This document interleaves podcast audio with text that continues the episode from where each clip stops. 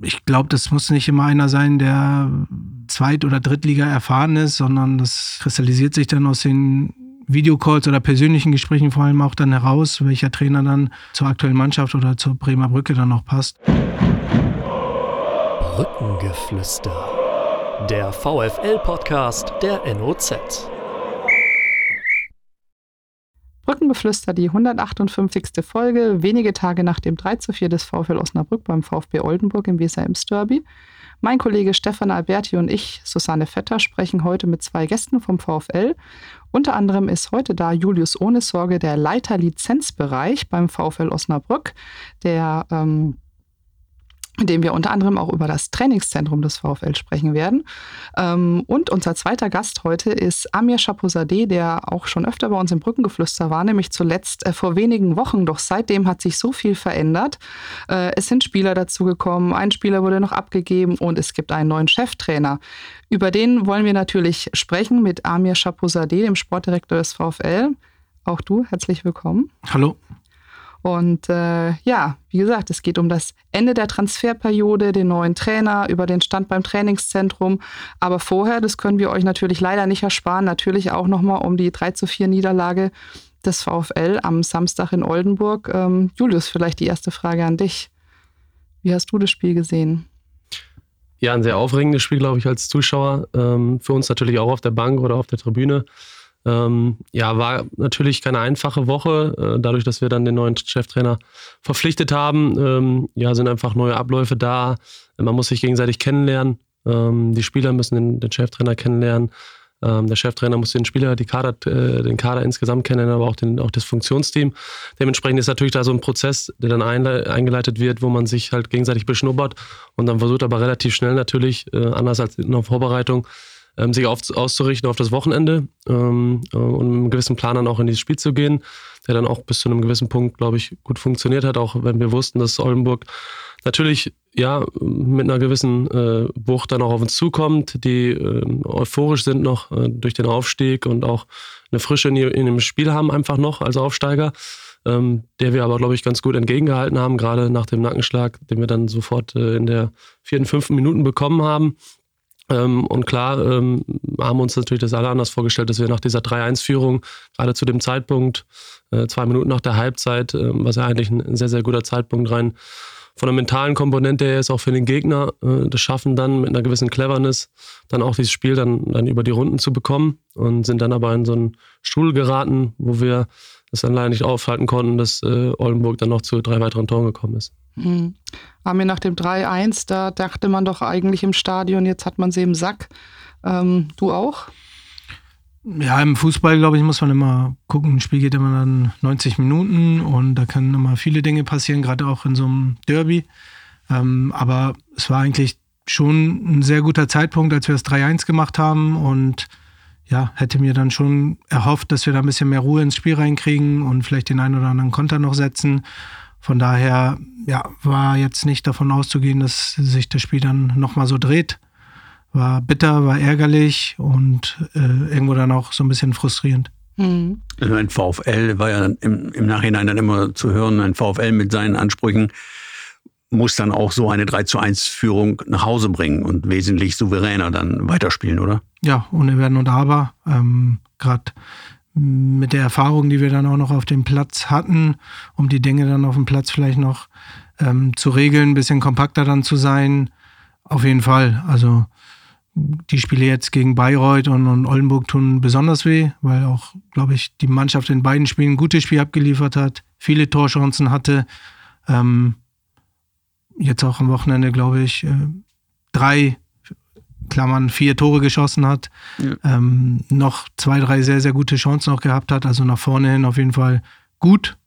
Defensiv müssen wir noch an einigen Dingen arbeiten. So dürfen wir die Tore nicht kassieren. Hm.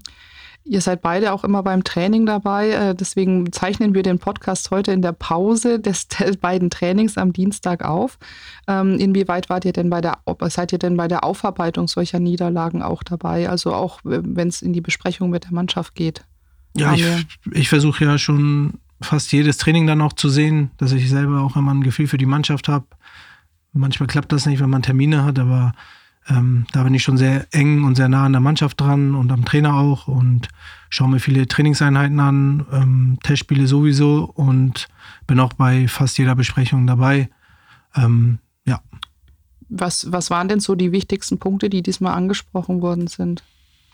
Ja, ich denke, dass wir Richtung Offensive viele gute Dinge gesehen haben. Auch ein Tor, ähm, das zweite Tor, was wir auch unter der Woche so einstudiert haben, äh, uns viele Torchancen erarbeitet haben. Ich weiß nicht, wann wir das letzte Mal, ja, wenn man jetzt das vermeintliche Abseitstor mit äh, zählt, ähm, drei oder vier Tore geschossen haben in, zu einer frühen Phase des Spiels. Aber auch, ähm, ja, die Defensive oder, oder das eigene Tor dann zu verteidigen, was diesmal nicht gut war, obwohl wir auch da in den ersten Spielen eigentlich eine gute Kompaktheit in unserem Defensivbund hatten.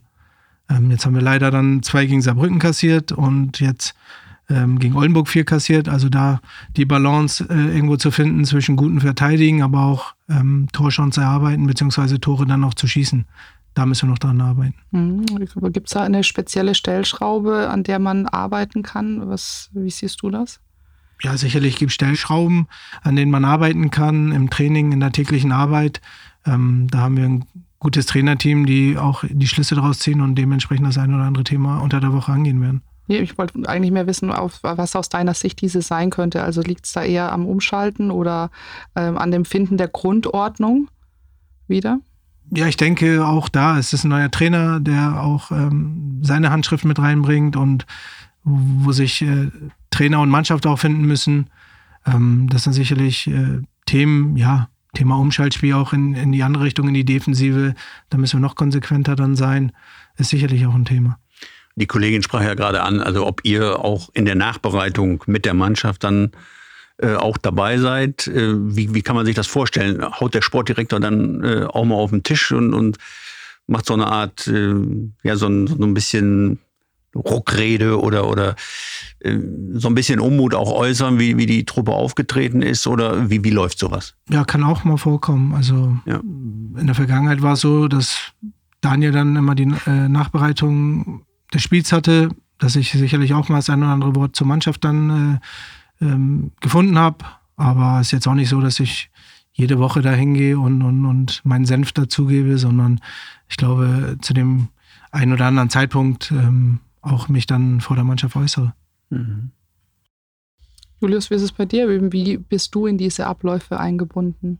Ja, ich glaube, Amir hat ja gerade geschildert, dass er eine, eine sehr enge äh, Nähe dann auch zum Trainerteam und zur Mannschaft hat und dahin dementsprechend auch äh, sowohl die, äh, den Trainingsbetrieb als auch den Spielbetrieb, die Freundschaftsspiele sehr eng begleitet, um da dann wiederum auch als Spiegel zu wirken für einen Trainer, seinen Input da mit reingeben zu können, damit der Trainer dann in seiner Entscheidungsfindung vielleicht das auch nochmal berücksichtigen kann.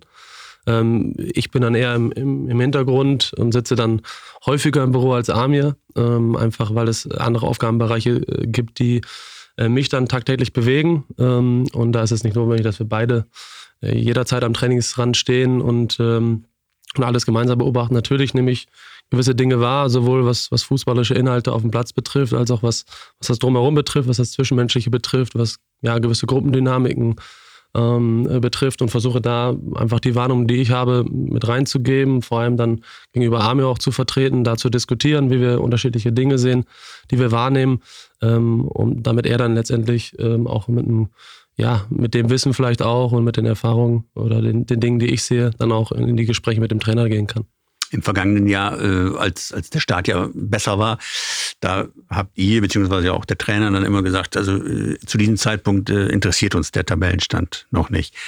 Ähm, wie sieht's jetzt aus? Ähm, sagt ihr auch, wir, wir schauen noch nicht auf die Tabelle oder ist so ein bisschen, äh, Tobias Schweinschweiger sprach ja heute Morgen in dem Interview mit äh, dir, Susanne, davon, dass so immer noch so ein Kloß im Hals da ist.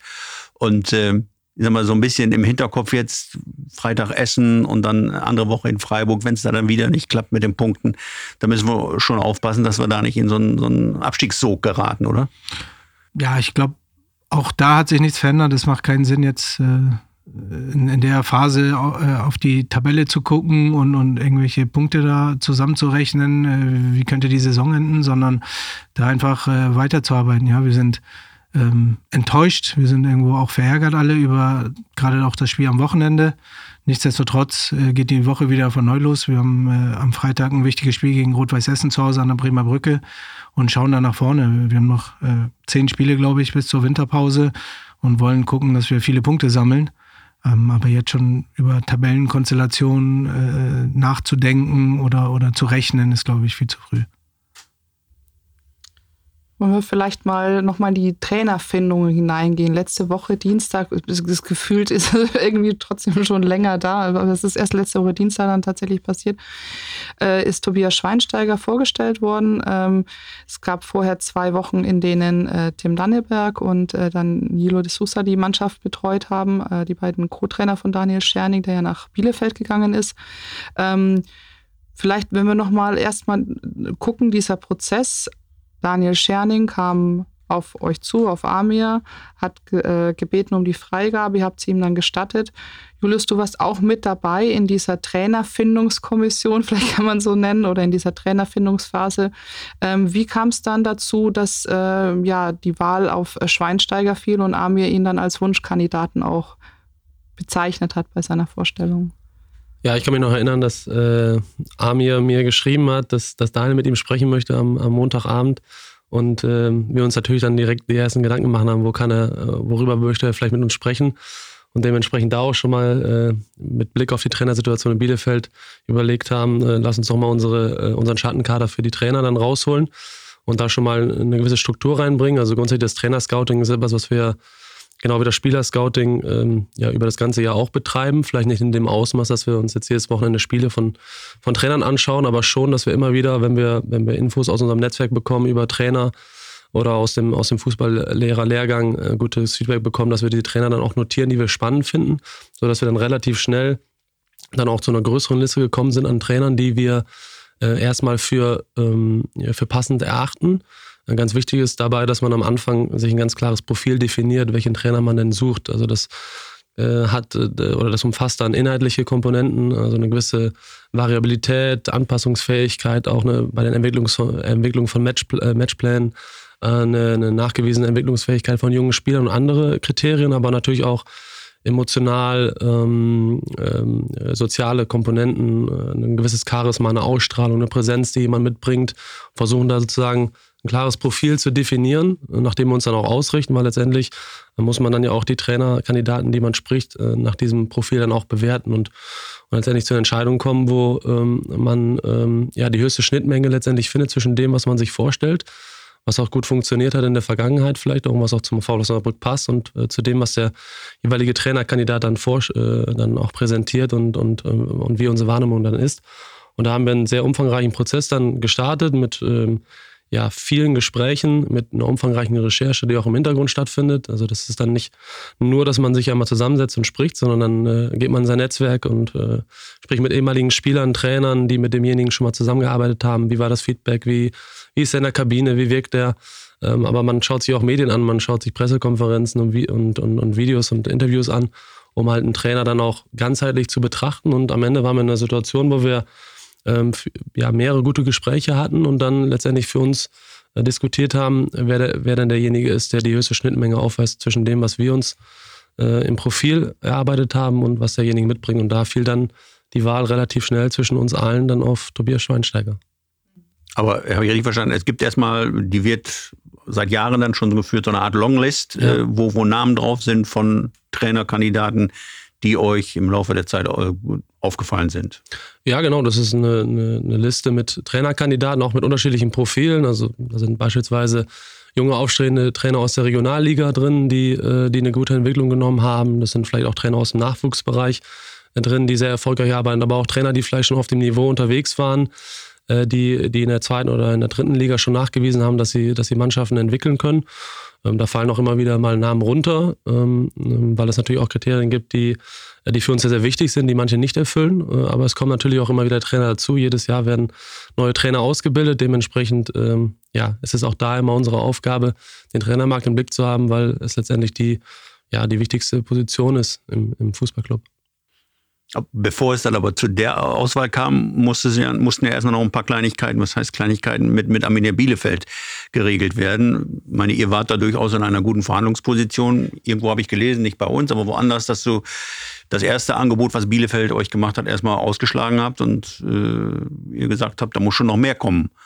Und dann haben sie am Ende Noel Niemann noch draufgepackt und dann lief es oder wie ja, war ich glaube, dass wir da gute Gespräche mit Arminia Bielefeld, äh, mit Sami Arabi hatten, die vernünftig und fair gewesen sind und ähm, ja, wir sind generell so gestrickt, dass wir nicht gleich bei jedem Angebot Ja und Amen sagen, sondern uns die Dinge gründlich überlegen oder natürlich auch unsere Vorstellungen dann haben. Das war in dem Fall so und ähm, da gab es vernünftige Gespräche mit Arminia Bielefeld. Eine Ablösesumme, darüber wurde dann verhandelt. Ne? Die ist ja geflossen, das, das kann man ja sagen. Das kann man nicht verneinen, ja. Kann man nicht verneinen, aber zur Höhe äh, wie immer stillschweigen. Ja, ich glaube, das äh, habe ich schon mehrmals erwähnt, äh, das wäre unseriös, solche Dinge dann in der Öffentlichkeit zu erwähnen. Ähm, ja, wir waren in einer guten Position, der Trainer hatte Vertrag und wir haben versucht, das Beste für unseren Verein dann rauszuholen. Mhm. Gerade drüber gesprochen, es gab also eine Longlist dann eine Shortlist, dass ihr verständlicherweise jetzt auch nicht unbedingt die Namen nennen werdet, die auf dieser Shortlist stehen. da frage ich jetzt auch gar nicht nach zu fragen. Also, glaube ich, kann man sich vorher schon denken. Ähm, Alexander Nuri war ja unter anderem aber ein Kandidat, äh, der es auch äh, ja, bestätigt hat. Ähm, wie, ähm, wie viele stehen denn auf so einer Shortlist?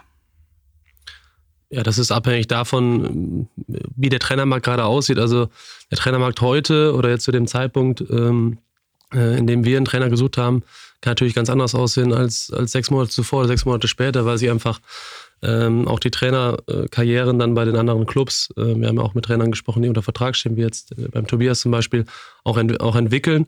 Äh, dementsprechend ähm, gibt es da keine festgelegte Zahl an Kandidaten, die, äh, die auf so einer Shortlist drauf müssen. Letztendlich war es eine, eine, eine Zahl ähm, von Trainern, die dort drauf standen, wo wir die Überzeugung hatten, dass sie grundsätzlich im ersten Eindruck ähm, sehr, sehr positiv auf uns wirken, dass sie viele Kriterien dann auch erfüllen, die wir für uns gesteckt haben. Und dementsprechend macht es dann auch Sinn, diesen Trainer dann auch den Raum zu geben, sie noch besser kennenzulernen und um dann letztendlich die bestmögliche Entscheidung für den VfL Osnabrück zu treffen. Mhm. Und Amir, was waren jetzt genau die ausschlaggebendsten Punkte für Schweinsteiger? Ich glaube, dass Tobi in den Gesprächen erstmal ähm, sehr motiviert auch war, ähm, auch mit den Möglichkeiten, die wir jetzt hier aktuell beim VfL haben, dass er sich damit total identifizieren konnte, dass er auch äh, heiß war, selber jetzt äh, wieder Cheftrainer zu werden und ähm, auch seine Gedankengänge über den Fußball, auch äh, wie er über Fußball denkt, da gut mit unseren Gedankengängen übereingestimmt hat. Ähm, von daher, wie Julius das sagte, waren sehr, sehr viele Schnittmengen in unseren Gesprächen, aber auch die menschliche Komponente bei ihm, dass er äh, ein absoluter Teamplayer ist, dass er sehr akribisch auch da ist und ähm, auch äh, viele spannende Trainer auch in seiner Zeit äh, hatte als äh, Co-Trainer oder als Cheftrainer auch. Ähm, in Österreich mit Oliver Glasner, in Deutschland dann mit Dieter Hecking, mit äh, Robert Klaus und ähm, ähm, Tim Walter in Hamburg. Also da schon verschiedene Trainertypen dann auch äh, an der Seite hatte und ähm, von daher hat er uns absolut dann in den Gesprächen überzeugt und äh, sind dann auch froh, dass ähm, der SFC Nürnberg dann auch in dem Thema ähm, ja, gesprächsbereit war. Mhm. Die Gespräche sind ja immer das eine. Jetzt äh, hast du vorhin gesagt, du bist sehr viel am, äh, beim Training, beobachtest auch. Da schaut man jetzt wahrscheinlich nicht nur auf die Spieler, sondern auch, wie der neue Trainer sich da gibt. Was äh, fällt dir da besonders auf und äh, ja? Ja, ich glaube, dass er sich auch Zeit für jeden Spieler nimmt und ähm, viele Gespräche jetzt in den ersten Tagen geführt hat, ein, viele Einzelgespräche geführt hat, ähm, dass er die Richtung da auch vorgibt, äh, wie seine Gedankengänge dann auch äh, sind bezüglich ähm, seiner Spielidee. Und von daher glaube ich, jetzt die ersten Tage hat er sehr gut genutzt, um mit jedem Einzelnen da auch zu sprechen. Ähm, aber auch äh, das nötige Feuer auch im Training hatte, um da auch ähm, seine Intensität, wie er sich das auch vorstellt, mit der Mannschaft zu erarbeiten. Ja, noch einmal eben zurück. Du sagtest vorhin, dass äh, Tobi Schweinsteiger durchaus äh, rübergebracht hat, dass er heiß ist auf diesen Job und äh, da sein, mit aller Gewalt seinen, seinen nächsten Schritt gehen möchte. Dieses ähm, Engagement, dieses Heißsein auf, auf dem Posten als Cheftrainer beim VfL werden ja sicherlich auch die anderen Kandidaten rübergebracht haben. Aber dann macht ihr wahrscheinlich unterschiedliche Nuancen auf, wie, wie, wie stark das denn ist, ob ihr bei dem einen vielleicht nicht so viel Emotionen seht oder wie, wie ist, das ist ja dann auch durchaus das Bauchgefühl mit entscheidend, oder? Ja, sicherlich äh, spricht man dann auch von einem gewissen Bauchgefühl, was man auch haben muss. Also ähm, man kriegt Infos und, und man hat vielleicht zwei, drei persönliche Gespräche dann noch mit einem und sicherlich das Bauchgefühl spielt auch eine wichtige Rolle. Und ihr spragt ja auch davon, dass, dass zunächst mal, bevor die persönlich zum Gespräch gekommen sind, äh, Videocalls stattgefunden haben mit den Kandidaten. Da habt ihr dann ja wahrscheinlich auch äh, nach den Videocalls dann bestimmte äh, äh oder äh, wie, wie, habt ihr das gemacht? In, in, derjenige muss sich im Videocall dann so präsentieren, dass er in die nächste Runde kommen kann oder woran macht ihr das fest? Ja, also grundsätzlich ähm, hatten wir gesagt, wir haben uns ein Profil gesteckt und natürlich haben wir dann auch, auch konkrete Fragen danach gestellt. Also ich weiß, Thema Emotionalität ist in Osnabrück immer ein sehr, sehr ja. äh, interessantes und äh, klar ist Emotionalität für uns auch ein wichtiges Kriterium gewesen, aber eine, eine Emotionalität, die intelligent ist, zu wissen, wie setze ich Emotionen dann auch ein in dem richtigen Moment. Also klar wollen wir, haben wir immer gesagt, wir wollen eher jemanden, der an der Seitenlinie steht und mit mit den Spielern auch agiert, aber es macht natürlich keinen Sinn, wenn du deine Mannschaft beruhigen möchtest im Spiel gerade, weil da eine bestimmte Phase ist und du hampelst an der Seitenlinie rum. Also auch da jemanden, der ja, der mit den Emotionen auch spielen kann, der weiß, wie er sie einsetzen kann, ähm, in beide Richtungen auch. Und dementsprechend, ähm, da würde ich versucht, unterschiedliche Fragen zu stellen, um einfach herauszufinden, wie dieser Trainertyp äh, letztendlich sich darstellt in der Kabine im Umgang mit der Mannschaft. Welche, welche Distanz baut er vielleicht zu Spielern, äh, Spielern aus oder wie nah ist er an der Mannschaft dran? Ähm, also ganz unterschiedliche Fragen, die wir gestellt haben, wo man dann auch relativ schnell ein Gefühl entwickelt im Bauch, im Kopf, äh, ja, da ist eine gewisse Schnittmenge da. Das macht definitiv mehr Sinn oder definitiv Sinn, dann sich nochmal intensiver auszutauschen vor Ort und dann auch nochmal, was finde ich ganz entscheidend ist, nochmal die Person zu sehen. Wie wirkt so eine Person im Raum, wenn er dir gegenüber sitzt? Was strahlt er aus? Er muss ja jede Woche mehrmals vor der Mannschaft stehen, ähm, vor dem Spiel, nach dem Spiel, an der Seitenlinie. Auch da brauchst du eine gewisse Ausstrahlung dann auch in die Mannschaft rein, um wirken zu können. Und dementsprechend ist auch dieser, dieser Eindruck dann live nochmal ganz, ganz wichtig für uns. Und natürlich haben wir da auch nochmal die Chance, intensiver in einzelne Teilbereiche reinzugehen, weil klar, nach so einem ersten Videocall entwickeln sich ja positive Eindrücke, aber bei manchen Themen hast du auch vielleicht nochmal noch Gedanken oder Rückfragen, die du nochmal ein bisschen, ja, wo du nochmal ein bisschen tiefer reinstochern möchtest in so einem äh, ja, Live-Meeting dann vor Ort. Wir haben bei Instagram äh, noch vor zwei Tagen dann angekündigt, dass ihr kommt und dass ähm, ja, uns die äh, User auch ein paar ähm, Fragen zuschicken können. Da würde ich ganz gerne ein paar einstreuen in der Zwischen, also immer zwischendurch. Und unter anderem ist hier eine von Captain Fassbrause. Der fragt auch nach der Emotionalität, aber ich glaube, das haben wir jetzt ganz gut beantwortet. Aber er hat gefragt auch, warum wurde darauf verzichtet, einen Drittliga-erfahrenen Coach zu verpflichten? Also Julius hat das ja auch schon mal angedeutet, ist kein Ausschlusskriterium für uns. Ähm, muss halt immer gucken, welche Trainer auch zur Verfügung dann stehen. Es gab sicherlich auch den einen oder anderen, der aktuell auch nicht zur Verfügung stand. Ähm, also ich glaube, das muss nicht immer einer sein, der Zweit- oder Drittliga erfahren ist, sondern das kristallisiert sich dann aus den Videocalls oder persönlichen Gesprächen vor allem auch dann heraus, welcher Trainer dann zur Mannschaft, äh, zur aktuellen Mannschaft oder zur Bremer Brücke dann noch passt. Und das heißt nicht auch wieder im Umkehrschluss, dass ein Trainer, der schon erste, zweite, dritte Liga irgendwo trainiert hat, auch beim äh, VfL dann funktioniert. Und da war die Überzeugung einfach aus den Gesprächen heraus bei Tobias äh, am besten hast gerade angesprochen, Julius, diese, äh, diesen Fragenkatalog. Jetzt hast du beim DFB zuletzt äh, im April abgeschlossen einen Lehrgang äh, zum Thema ähm, ähm, äh, Management im Profifußball. Management ja. im Profifußball, genau. Dankeschön. Jetzt ja. habe ich den richtigen Fachbegriff noch gesucht. Management im Profifußball. Ist das etwas, was man in solchen Lehrgängen mitbekommt oder spielt da auch viel Erfahrung noch eine Rolle, äh, die Amir dann vielleicht mit einbringt eher? Also was, wie, wie erarbeitet man sich so einen Fragenkatalog? Ja, ich glaube, der ist auch über die Jahre gewachsen, letztendlich, äh, was die Kriterien betrifft, die für uns wichtig sind.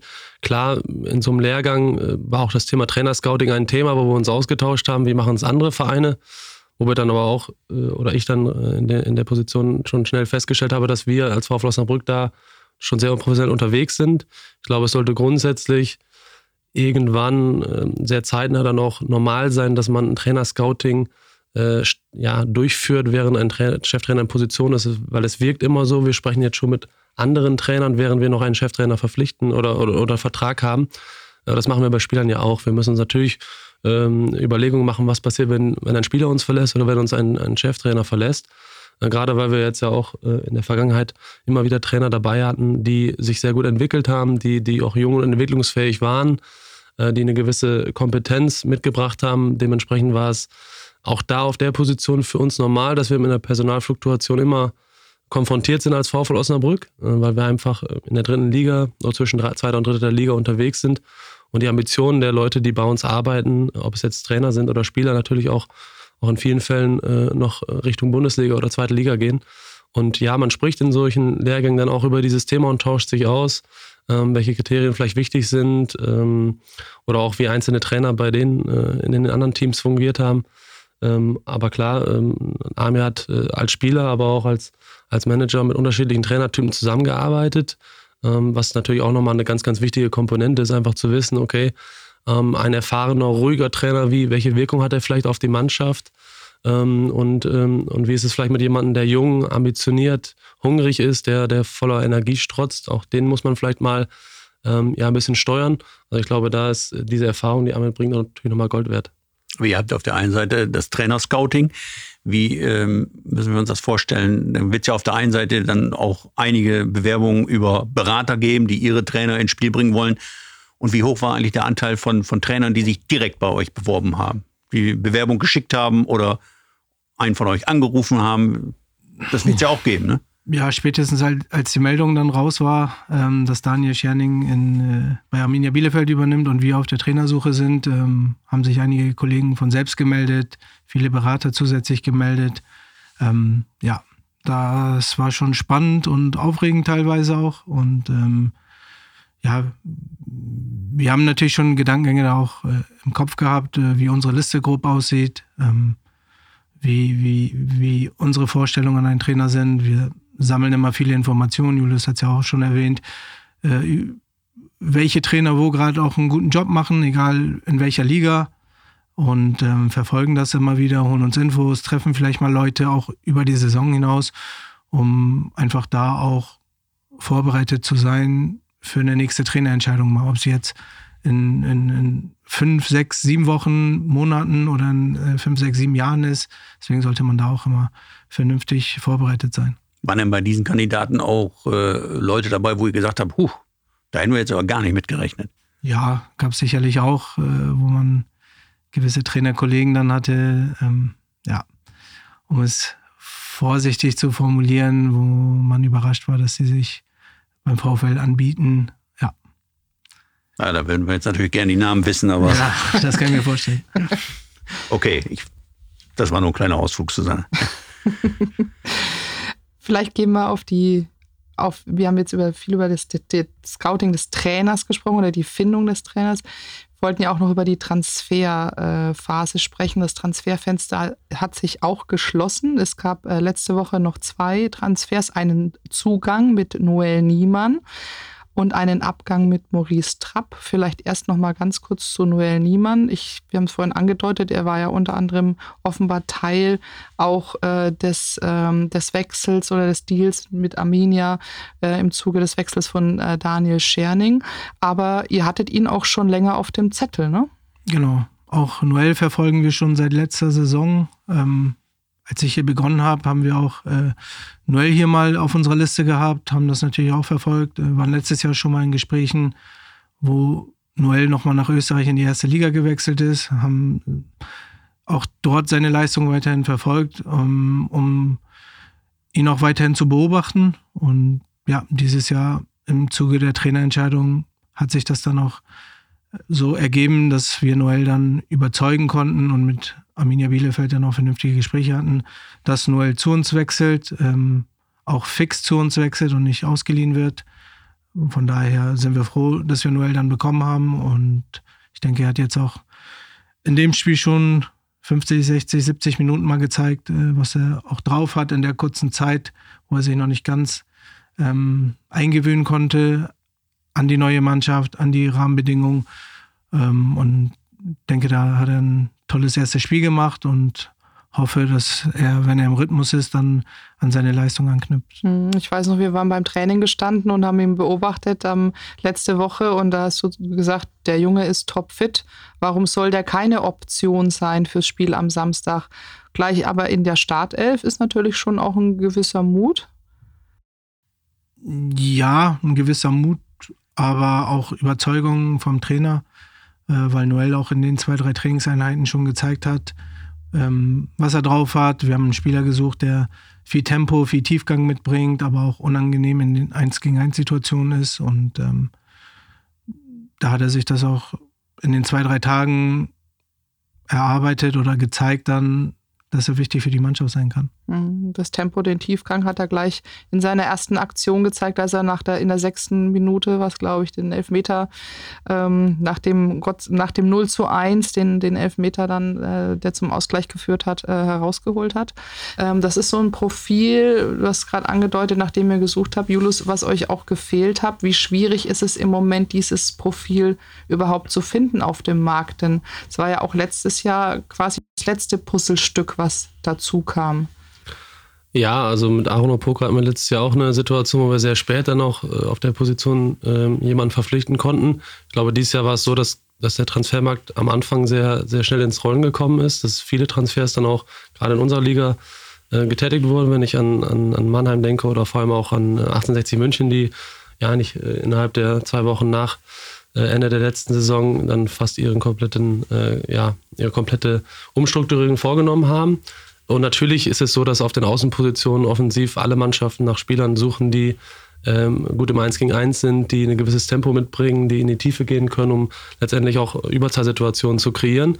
Von daher muss man da geduldig bleiben. Man muss, äh, glaube ich, über einen längeren Zeitraum auch dem Spieler signalisieren, dass man Interesse zeigt, dass man hartnäckig bleibt. Das hat letztes Jahr bei Aaron Opoko sehr, sehr gut funktioniert und dann hinten raus ähm, sodass wir hinten raus den Zuschlag dann auch bekommen haben. Und jetzt ähnlich war es auch bei Noel so, dass bei, bei Bielefeld natürlich auch eine neue Situation für ihn war mit dem neuen Trainer, wo man sich dann auch erstmal präsentieren möchte. Gerade bei den jungen Spielern mit, mit unfassbar viel Potenzial, die in der ersten oder zweiten Liga unter Vertrag stehen, ist es dann oft so, dass ja, diese Vorbereitungszeit einfach noch, ähm, diese Träume da sind, es jetzt noch zu schaffen, sich zu etablieren, ähm, guten Eindruck zu hinterlassen und dann Richtung Ende der Vorbereitung kristallisiert sich dann schon raus, wer vielleicht nochmal einen Zwischenschritt braucht. Und äh, bei Noel war es dann halt so, dass, glaube ich, diese Hartnäckigkeit sich dann am Ende ausgezahlt hat und er dann auch uns ähm, den Zuschlag gegeben hat. Ja. Und da muss man auch sagen, dass man auch ähm, halt ein bisschen Geduld immer mit, mit, mitbringen muss, weil wenn du nicht die finanziellen Rahmenbedingungen hast, wie andere Mannschaften, die dann schnell und früh agieren können auf dem Transfermarkt, dann brauchst du sicherlich auch ein bisschen mehr Kreativität und ein bisschen mehr Geduld dann auch. Ja, apropos Finanzen, also in den vielfältigen Foren wurde ja in dieser Phase, wo es dann heißer wurde mit, den, mit dem Transferfenster, dann auch immer wieder von dem berühmten Kracher, den der VfL noch verpflichten sollte, gesprochen. Ähm, zum Beispiel so, so ein Kaita Ruel, den sich Mannheim dann noch kurz vor, der, vor Ende des Sommertransferfensters geangelt hat. So ein Spielertyp äh, ist für den VfL einfach nicht erschwinglich ja, ist auch immer die Frage, wie man Kracher definiert. Also ja. ich glaube schon, dass wir letztes Jahr jemanden äh, mit einer tollen Vita äh, zu uns geholt haben, mit Andrew Wooten, der einfach äh, eine tolle Zweitligabilanz hatte. Ich glaube sogar mal Torschützenkönig äh, gewesen ja. ist in der zweiten Liga. Der vermeintliche Kracher.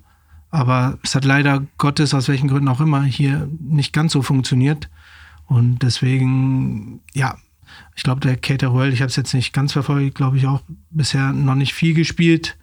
Ähm, und, und, von daher muss man immer gucken, dass man von Dingen überzeugt ist, äh, ob es ein jüngerer Spieler ist oder ein älterer Spieler. Und da geht es jetzt nicht unbedingt darum, ob jemand mal in der ersten, zweiten oder dritten Liga gespielt hat. Mhm. Wenn man jetzt äh, so guckt, gibt es denn noch etwas, wo ihr, ihr, ihr habt ja gesagt, wir, wir, wir beobachten den Markt, wir schauen, aber wir holen nur Leute, von denen oder Spieler, von denen wir überzeugt sind, dass sie uns auch helfen, dass wir sie für diese Position brauchen, dass wir sie für dieses Profil brauchen. Ist es denn jetzt so, wenn man über den Kader schaut, dass da alle Profile, die ihr vorher euch gesteckt habt, auch jetzt verpflichtet worden sind und besetzt worden sind? Oder ist es schon so, dass es noch etwas gibt, wo ihr sagt, hm, eigentlich hätten wir da gerne noch was gemacht? Du willst wissen, wie die Folge weitergeht? Das Brückengeflüster gibt's ab jetzt zusammen mit allen Vereinsinfos und Streams als VfL-Abo der NOZ. Freu dich auf alle Folgen in voller Länge und sicher dir zum Weiterhören einfach deinen kostenlosen Probemonat auf noz.de slash abo-vfl oder klicke einfach auf den Link in den Show Notes. Viel Spaß!